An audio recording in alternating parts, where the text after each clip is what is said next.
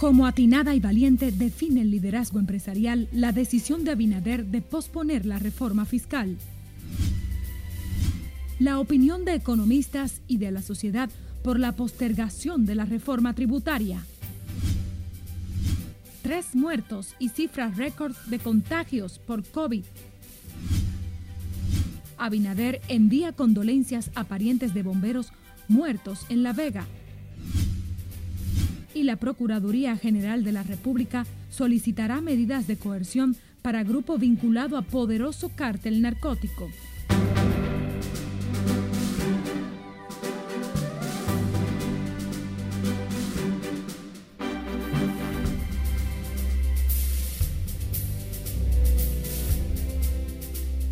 Buenas tardes, bienvenidos, bienvenidas a este ciclo informativo de hoy, 28 de octubre, cuando conmemoramos el 463 aniversario de la fundación de la UAS, la primera universidad de América. María Cristina Rodríguez les acompaña, un honor.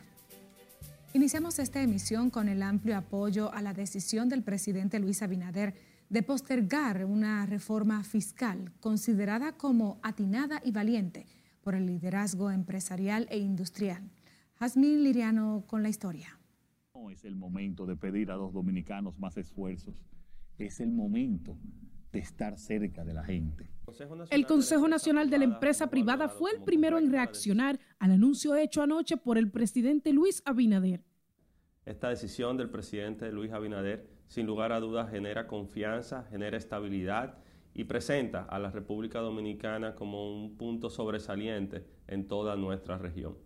César Dargán manifestó la disposición del CONEP de mantener la colaboración para impulsar las reformas necesarias. En eso coincide la Asociación de Industrias de la República Dominicana. Pero que hacer algo de manera apresurada y que no eh, profundice en los aspectos que llama a discutir la propia Ley de Estrategia Nacional de Desarrollo podría ser contraproducente. De todos modos, está consciente de la urgencia de la transformación del sistema de tributación, pero no en el actual contexto económico y cuando muchos sectores aún sufren los efectos de la crisis económica. Pero hay otros temas inquietantes para los industriales, como el encarecimiento de los fletes y de los precios del petróleo, como un efecto directo en la estructura de precios en el mercado dominicano. Ha habido mucho sacrificio por parte de las empresas para evitar que haya desabastecimiento, mucho compromiso, sobre todo para que el pueblo dominicano no tenga ningún problema de, de encontrar sus productos. En su discurso de anoche, Luis Abinader aseguró que su gobierno seguirá centrado en hacer más eficiente el gasto público e impulsar el proceso de recuperación de la economía y del empleo. Yasmin Liriano, RNN. Y con la posposición de la reforma fiscal, el Poder Ejecutivo deberá priorizar la eficiencia en el gasto público y reducir la evasión de impuestos para contener el déficit del presupuesto del gobierno para el 2022. Lo plantean miembros de la sociedad civil y economistas. Margaret Ramírez habló con ellos y tiene la historia.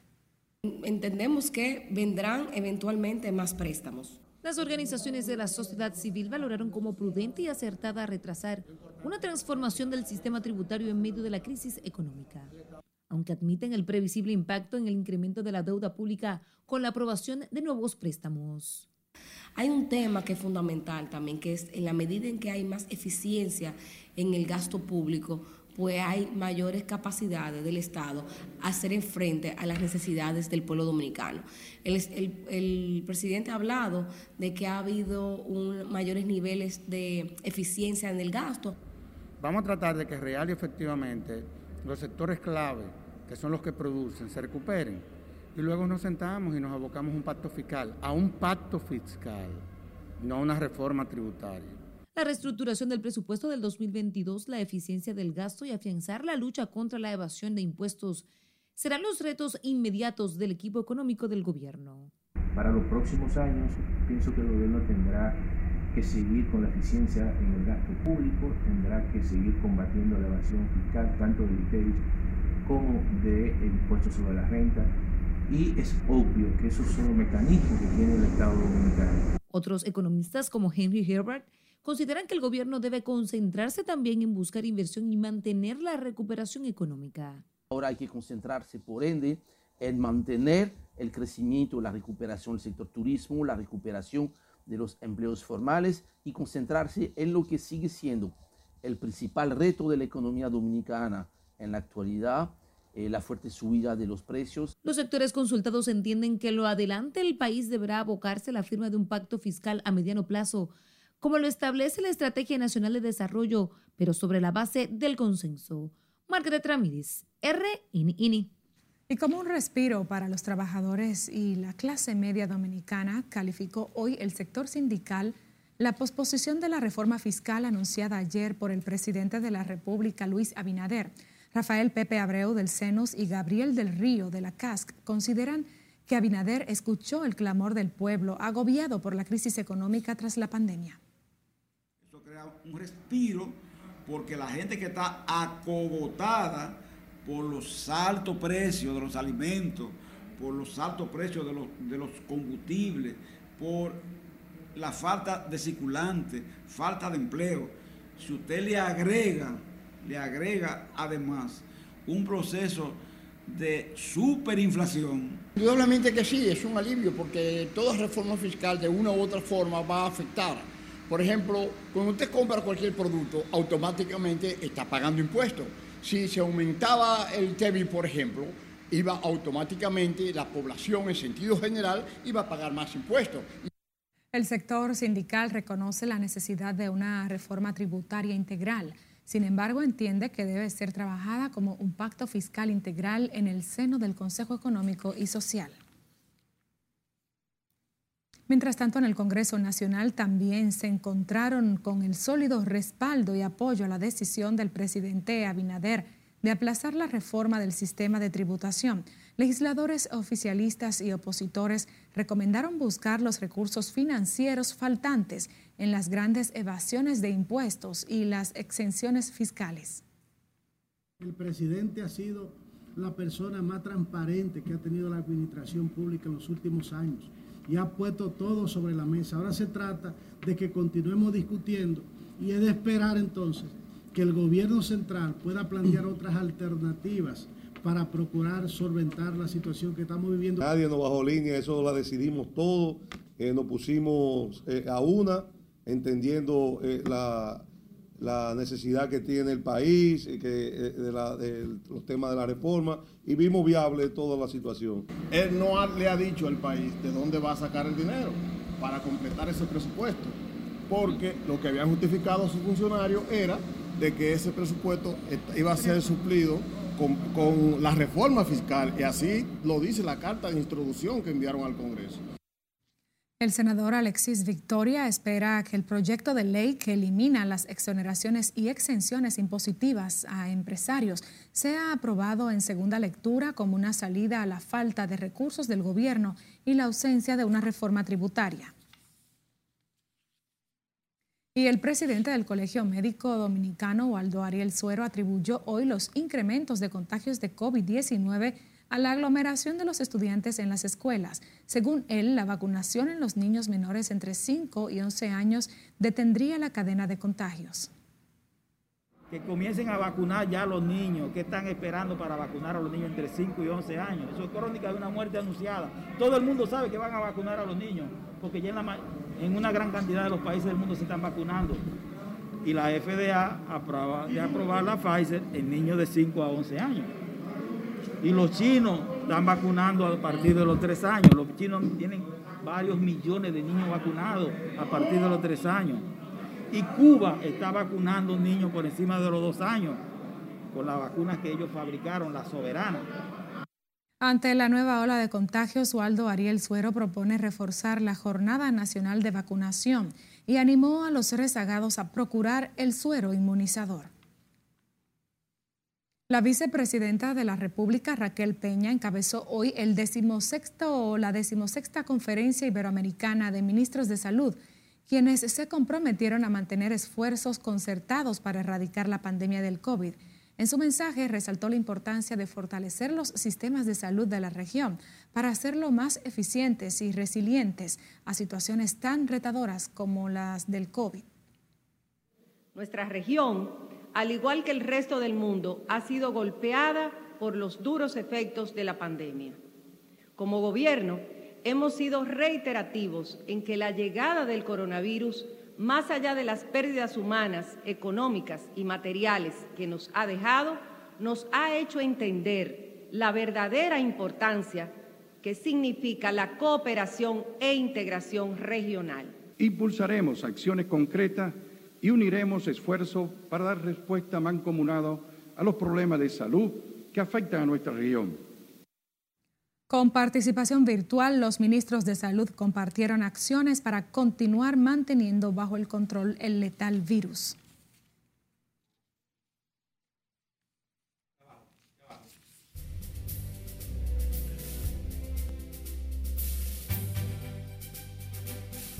Recuerde que usted puede seguir continuando enterado de la actualidad. Noticias RNN es nuestra red social. Estamos en Twitter, Facebook, en Instagram y otras plataformas digitales. Además, puede buscar nuestro canal en YouTube, nuestra página web y nuestros audios en las distintas plataformas. Vamos a comerciales al regreso se asombrará con la cantidad de plástico arrojados a lugares inapropiados. ¿Y cuándo comenzará el esperado desmonte de la tarifa eléctrica? Más al volver, siga con Noticias RNN Primera Emisión.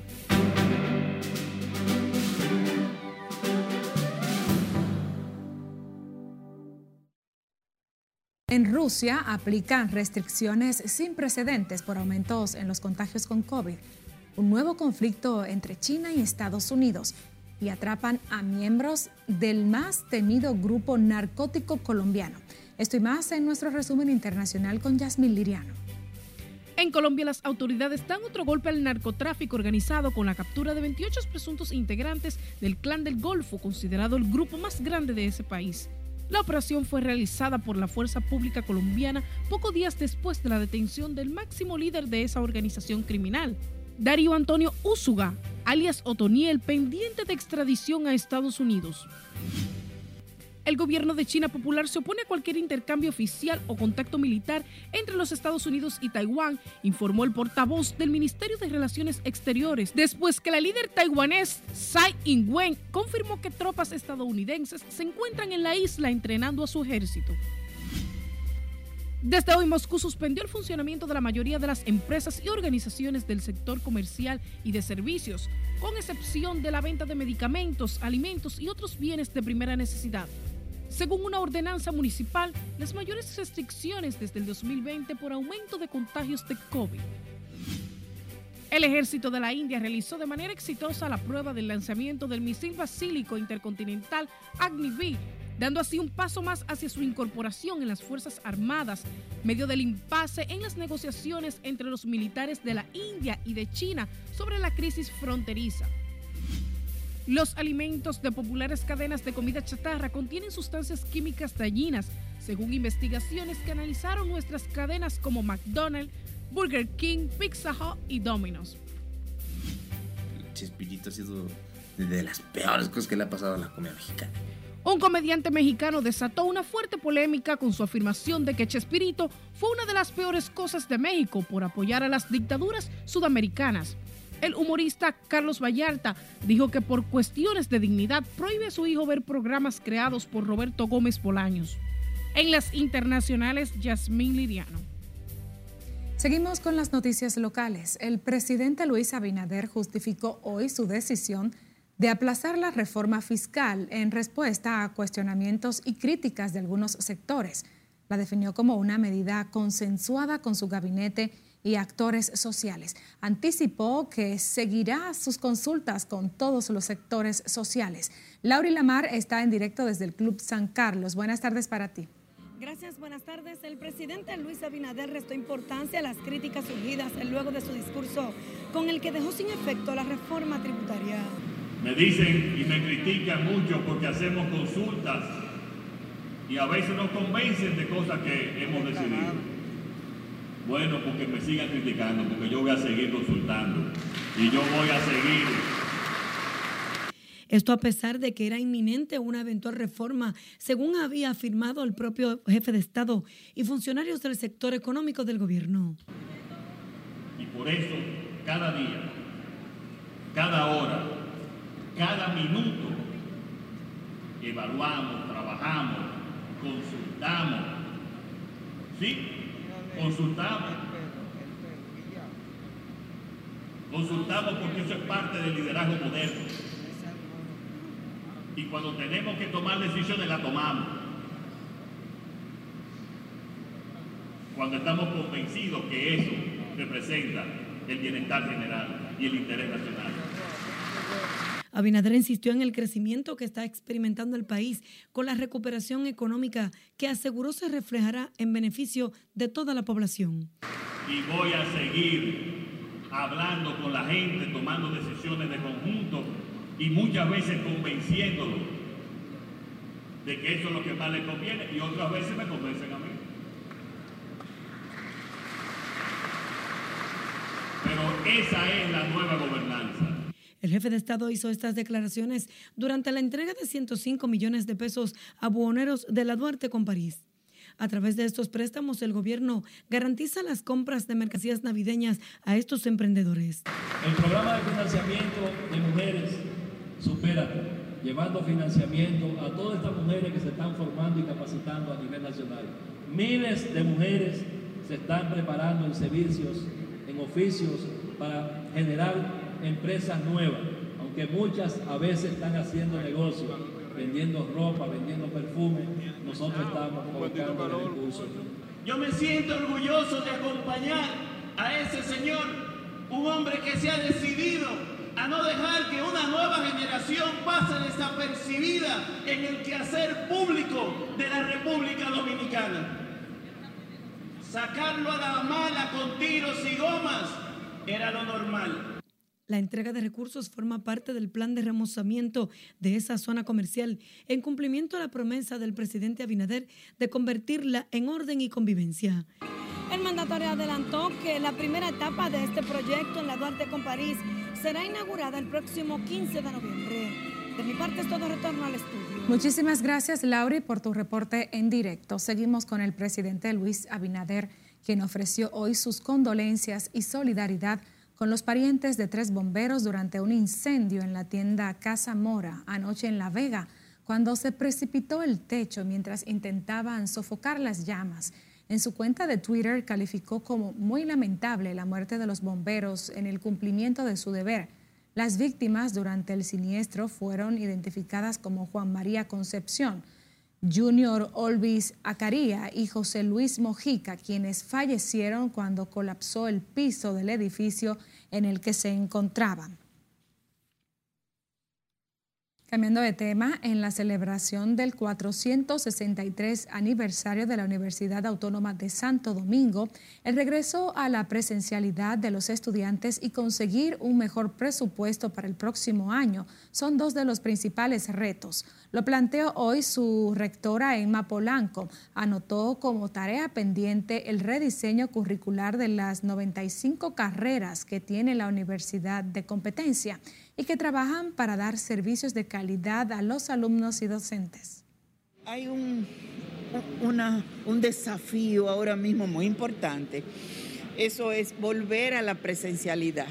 Es para nosotros um, muy difícil con un presupuesto ya que, que, que se ha empequeñecido. Por eso hemos hecho varias reuniones con los diputados, los senadores, hemos hablado con el presidente Hemos hecho todas las gestiones habidas y por haber que tú te puedes imaginar para lograr que los hijos del pueblo puedan tener una educación de calidad. Asimismo, hoy la UAS, que conmemora su 463 aniversario, tiene una serie de actos que iniciaron desde tempranas horas en la explanada del Alma Mater.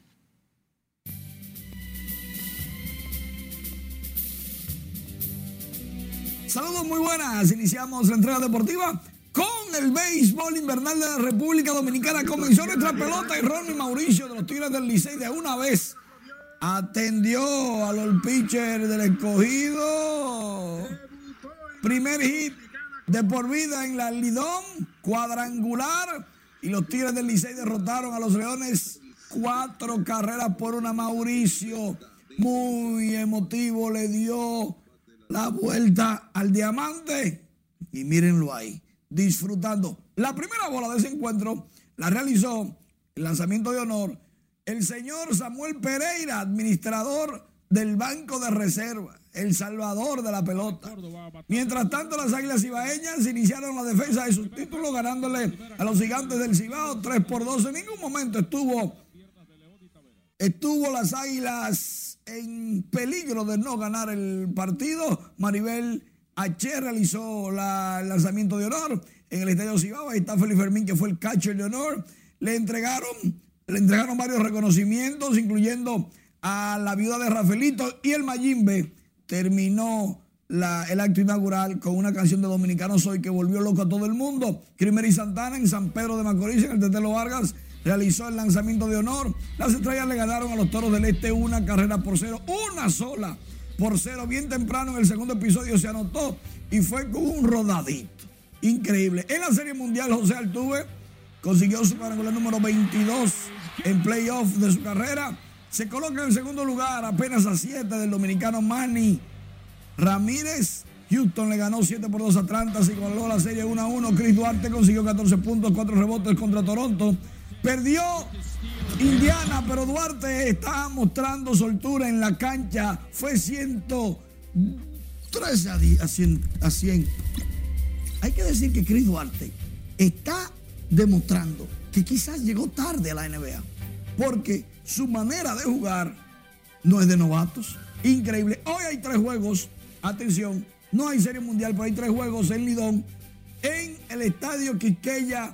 Juan Marichal, los Tigres del Licey estarán recibiendo las estrellas orientales. El escogido va al estadio Julián Javier contra los gigantes y los toros estarán midiendo las águilas ibaeñas. Esto es todo por el momento. Regreso contigo. Muchísimas gracias, Manuel. Nosotros despedimos esta primera emisión de noticias. María Cristina Rodríguez les informó. Buenas tardes.